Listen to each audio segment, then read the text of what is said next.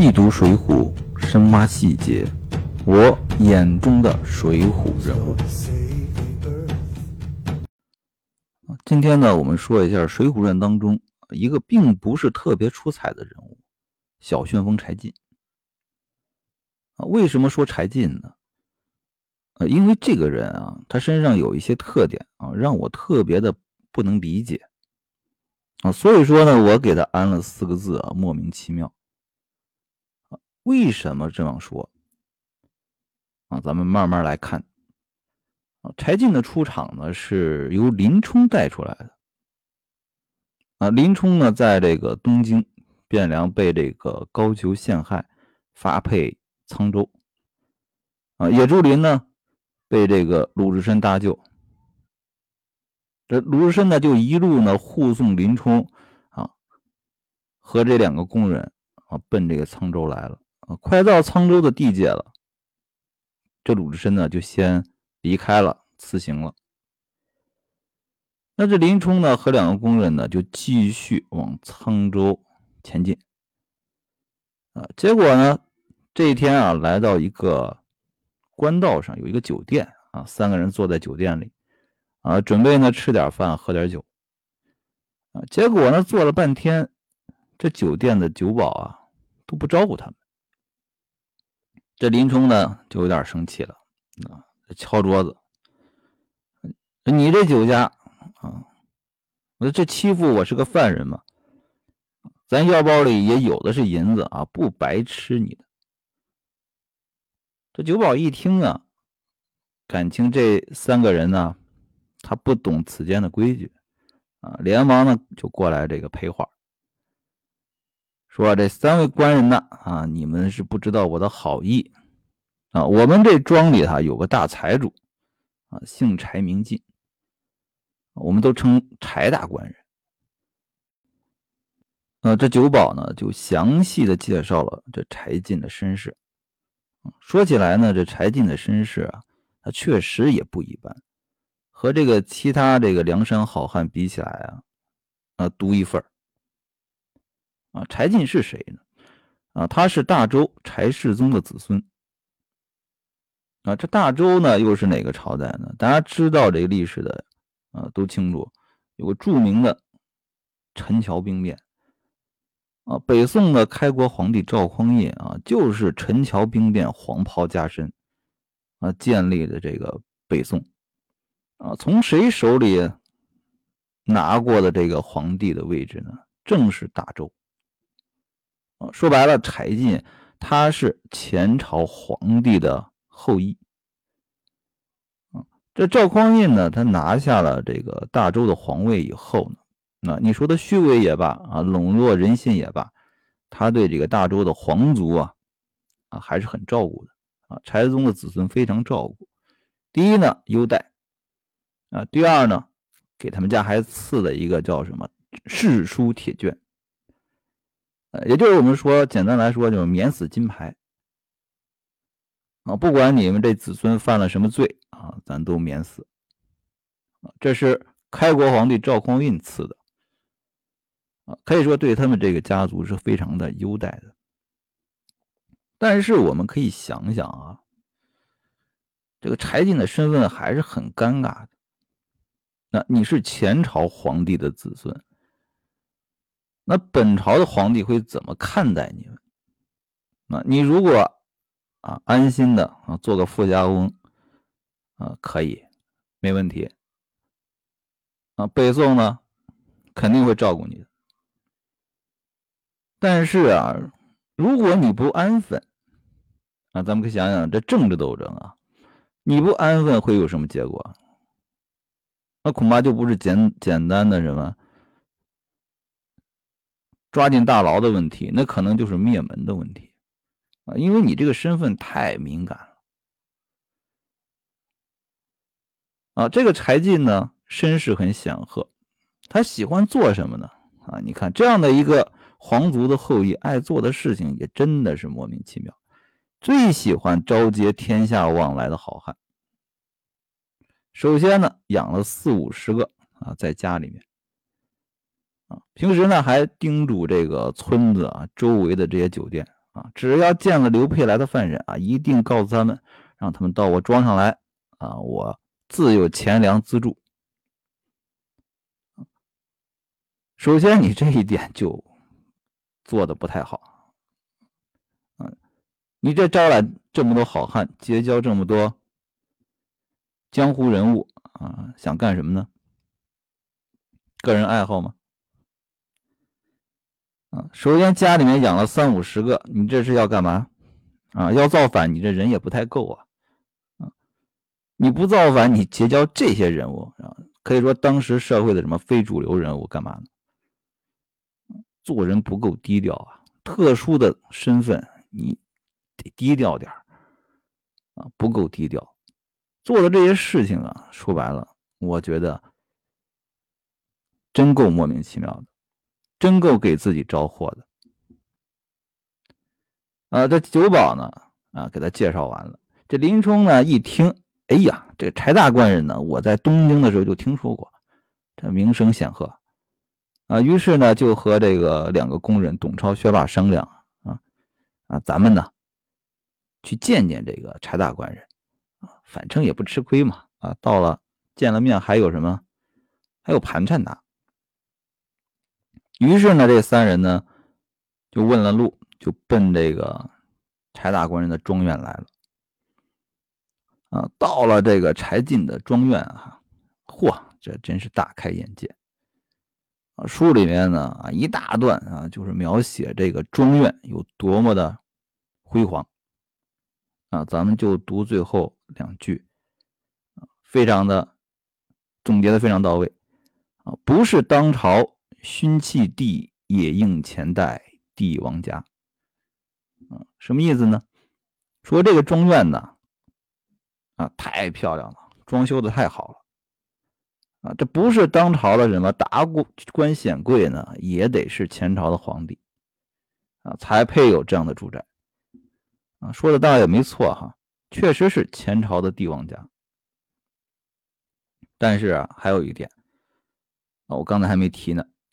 啊，我们后面会讲到，啊，说是前朝帝王家，但是啊，咱们想想，是不是还有个时间呢？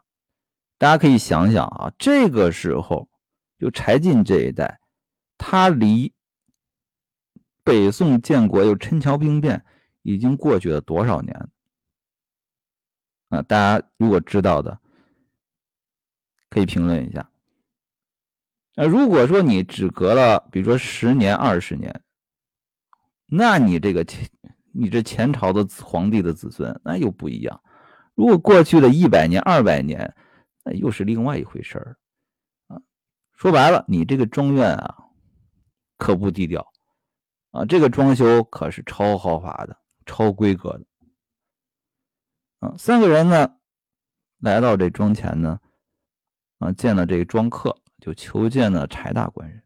结果呢？还不太巧，柴大官人早上呢去打猎去了，还没回来。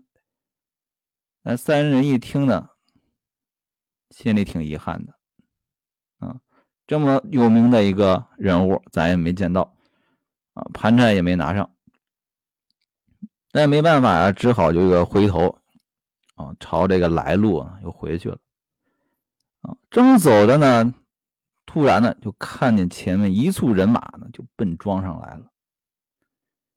啊，数十匹骏马。其实不用猜啊，这肯定是柴进回来了。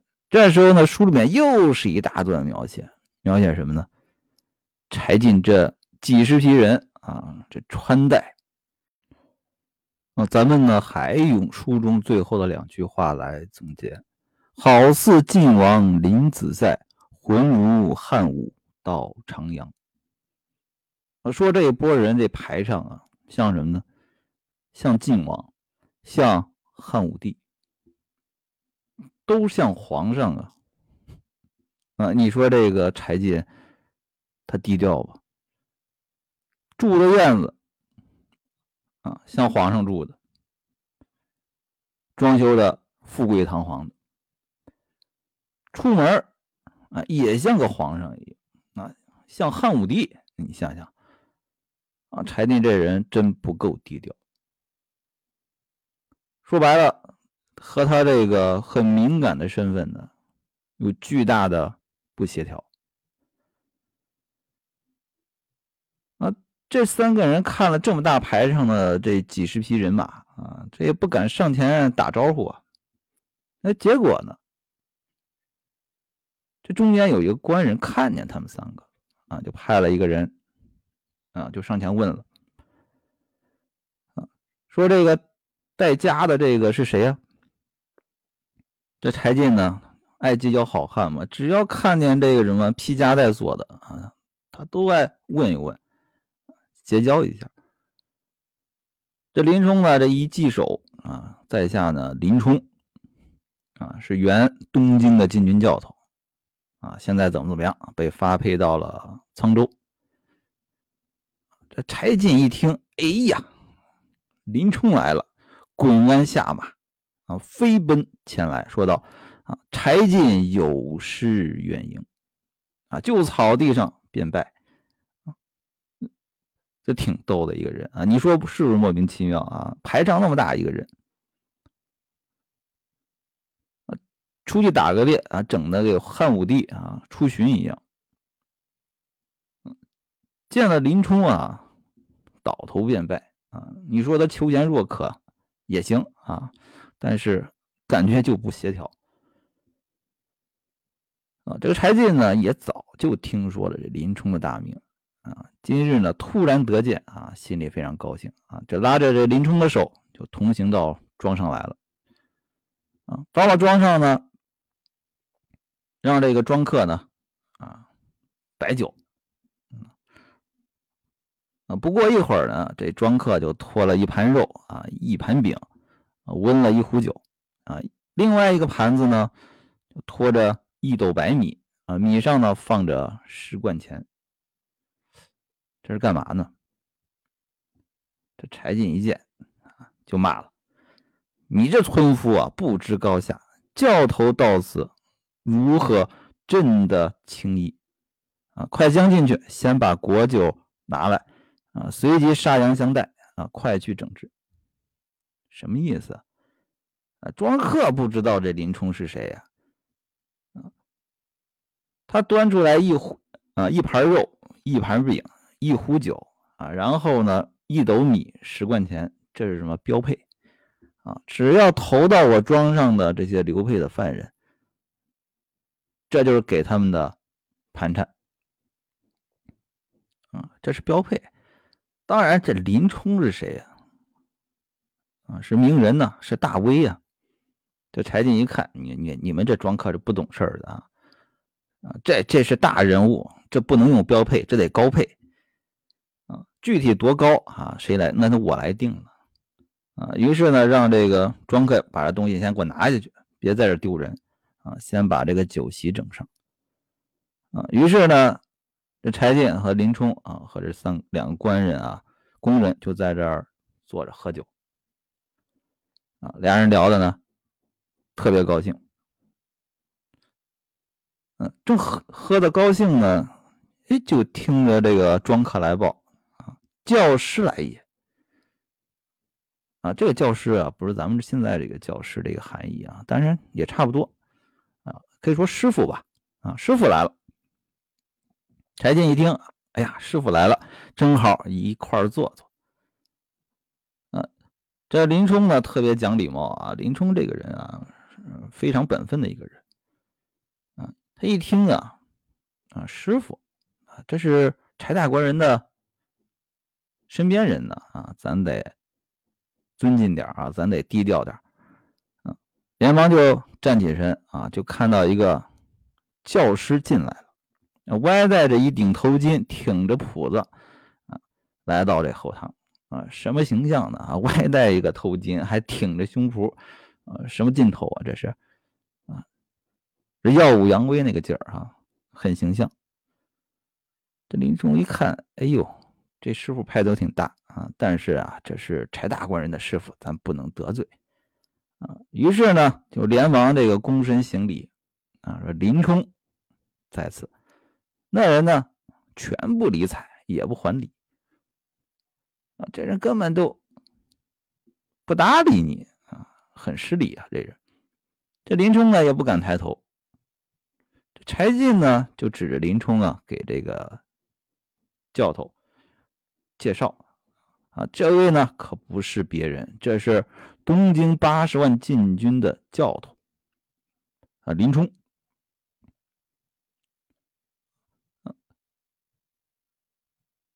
柴进呢一介绍啊，这这林冲呢啊，望着这个洪教头又拜啊，又行礼啊，因为人家介绍你了嘛，咱就再行个礼啊。这洪教头呢来了一句什么？休拜啊，起来啊，也不躬身打礼。你说气人不气人啊？拜了两次哈，你第一次呢礼都不理，第二次呢啊说了四个字啊，休拜起来。但是不还礼啊！你说这人真是一出场哈，没几分钟啊，就让人可恨啊！这个教头是谁呢？啊，这个教头姓洪啊，是教这个柴进这个枪棒武艺的啊。他呢觉得我是柴大官人的师傅啊，你们这些人都是什么啊？用这《水浒传》里的话，你说贼配军都是来这混吃混喝的。啊，可能有人会说了，这林冲可是八十万禁军教头啊，他也不当回事儿啊。这时候，这可能我们有一些误解啊。禁军教头啊，他不是一个第一，他不是个很高的官职啊，不是很高的官职啊。第二呢，这个教头啊，东京这禁军教头，他也不是一个，他也不是几个，他有多少几百个教头。说白说白了，你这个虽然这个禁军教的名号听着很响啊，其实他因为人多，他也没有那么的唬人啊。这个洪教头呢就觉得什么？你那个教头有没有真本事？是不是来这庄上骗钱的？啊，他有这个疑问。当然啊，不管来的是林冲也好，还是。普通人也好，这洪教头这一番做派也真够招人恨的啊！那你说柴进会怎么想？柴进估计也恨得牙根痒痒啊！你虽然是我的师傅，嗯，但是这林冲是我的贵客呀！刚才我都纳头便拜了啊！你好家伙，你来了见面以后，你这个架子摆的挺足，我的面子往哪搁呀？嗯，于是呢。这柴进，他就想怎么样治一治这个洪教头？他怎么治这洪教头呢？我们下回来讲。